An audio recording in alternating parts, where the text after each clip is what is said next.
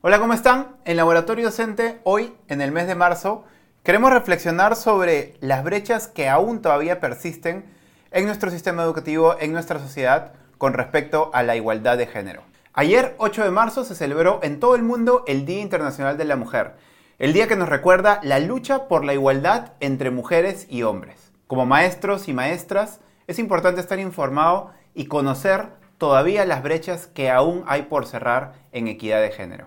En ese sentido, el día de hoy vamos a ver algunos datos clave que nos muestran cómo todavía la brecha persiste y vamos a compartirles también ideas de cómo trabajarlo con sus estudiantes, con otros colegas en sus instituciones educativas. Así que sin más, vamos.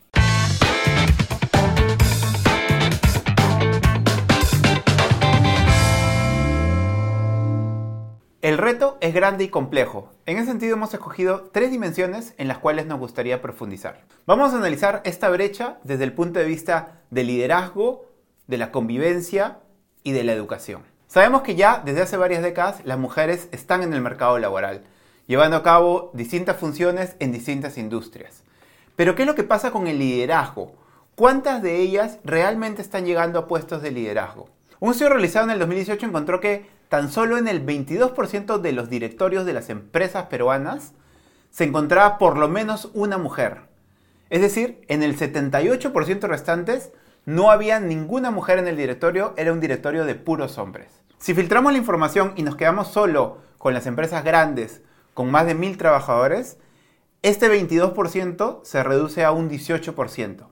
Es decir, tan solo el 18% de los directorios de las empresas peruanas grandes, con más de mil trabajadores, tienen a una mujer en su directorio. Es decir, el liderazgo sigue siendo principalmente masculino.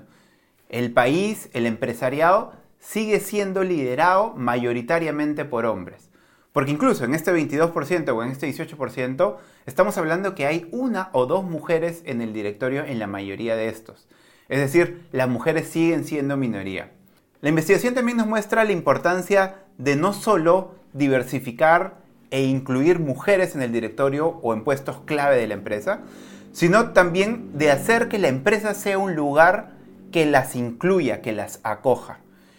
El estudio nos dice que por lo general eso pasa cuando por lo menos el 30% de los puestos directivos o el 30% del directorio está conformado por mujeres. Es decir, ya no es la mujer un lunar dentro de un grupo mayoritariamente de hombres, sino ya tiene otras personas con las cuales puede compartir y sentirse más a gusto al momento de lanzar sus ideas. De la misma manera, mirando el otro lado de la moneda, un estudio realizado por el Center of Talent Innovation nos dice que en empresas cuyos directorios tienen por lo menos una mujer, la rentabilidad, el retorno de la inversión es 44% mayor que en empresas cuyos directorios son conformados por puros hombres.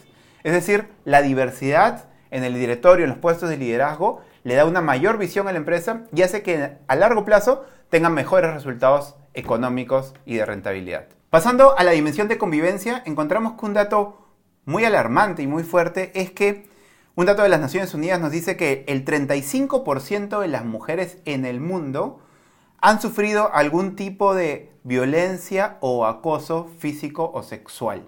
Es decir, más de un tercio de mujeres en el mundo no se sienten con la confianza o con la seguridad de poder convivir libremente en este mundo. Por último, en la dimensión educativa tenemos cuatro datos de los más preocupantes. El primero es que de todas las personas que hacen investigación en el mundo, tan solo el 33% de las investigadoras son mujeres. Sabemos que en todo el mundo somos prácticamente 50% mujeres, 50% hombres. Pero en el campo de la investigación, tan solo el 33% son mujeres. Y lo mismo pasa cuando vemos las matrículas en la educación superior a nivel mundial. Si revisamos la matrícula a nivel mundial, encontramos que la matrícula de mujeres en carreras de tecnología es tan solo del 3% del total. En las carreras de matemática, estadística y ciencias naturales, tan solo el 5% son mujeres. El 5% de las personas que se matriculan en esas carreras son mujeres. Y si revisamos carreras de ingeniería, manufactura o construcción, tan solo el 8% de la matrícula son mujeres. Queda claro que hay mucho trabajo por hacer, hay brechas que todavía persisten, que tenemos que seguir trabajando para eliminarlas por completo. Con estos resultados, con los datos que acabamos de ver, perdemos todos, perdemos todas. Pierde la sociedad, pierde la ciencia, pierden las empresas y sobre todo pierden las mujeres porque se les reduce las oportunidades de desplegarse y de ser felices. Y ante todo esto, ¿qué podemos hacer nosotros como educadoras, como educadores? Lo primero es que te recomendamos realmente educarte en el tema. Infórmate, fórmate, lee los libros que tengas que leer, conversa con las personas de tu entorno que sí saben de estos temas, para que tengas los criterios claros, para que tengas el conocimiento completo y sobre todo reconozcas qué sesgos quizás tú todavía estás teniendo y qué sesgos además posiblemente estás transmitiéndole a tus estudiantes. La idea es que con toda humildad hagamos un esfuerzo por reconocer esos prejuicios que todavía tenemos, esos paradigmas que nos siguen guiando, que siguen guiando nuestra conducta. Reconocerlos es un gran avance y luego tendremos que, por un buen tiempo, seguramente ir trabajándolos y eliminándolos. Algo que también puede funcionar es que crees un círculo de lectura con otros colegas de tu colegio, de tu escuela. Una o dos horas a la semana para que juntos y juntas vayan formándose en la igualdad de género. Lo segundo que nos gustaría sugerir es que en todo momento busques con tus estudiantes crear grupos mixtos.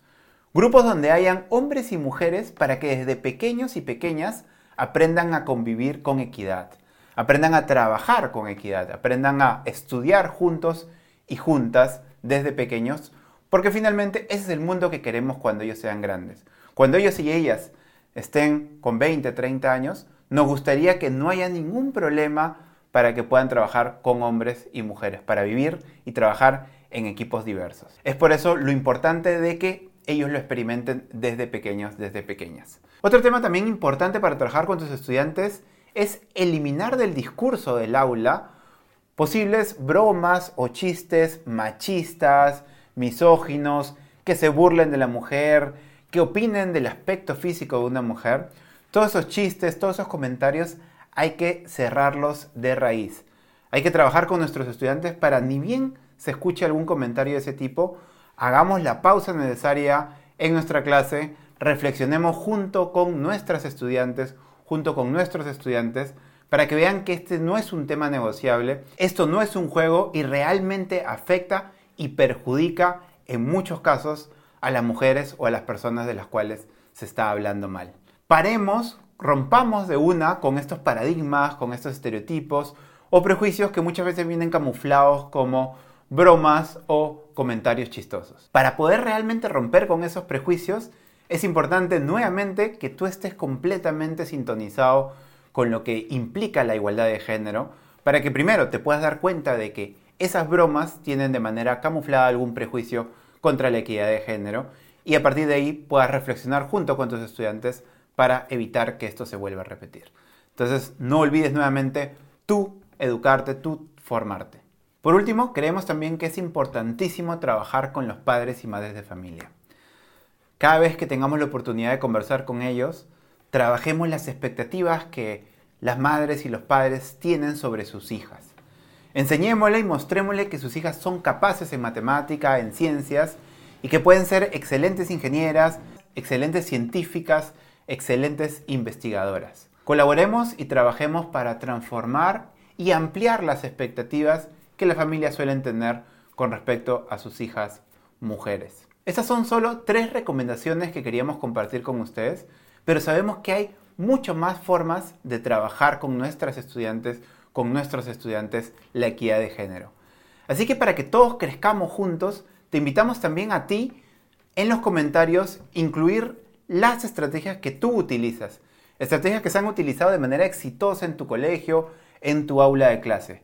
Ese es un tema que demanda que colaboremos entre todos, que compartamos ideas para poder realmente cerrar estas brechas tan preocupantes en nuestra sociedad. Así que te invitamos a dejar tus experiencias, tus estrategias en los comentarios, de manera que toda la comunidad de laboratorio docente crece. Crecemos juntos y juntas en este camino hacia la igualdad de género. Para terminar, no olvides suscribirte al canal de Centro ABP y si nos ves desde Facebook, Instagram o TikTok, también darle like a la página de Centro ABP.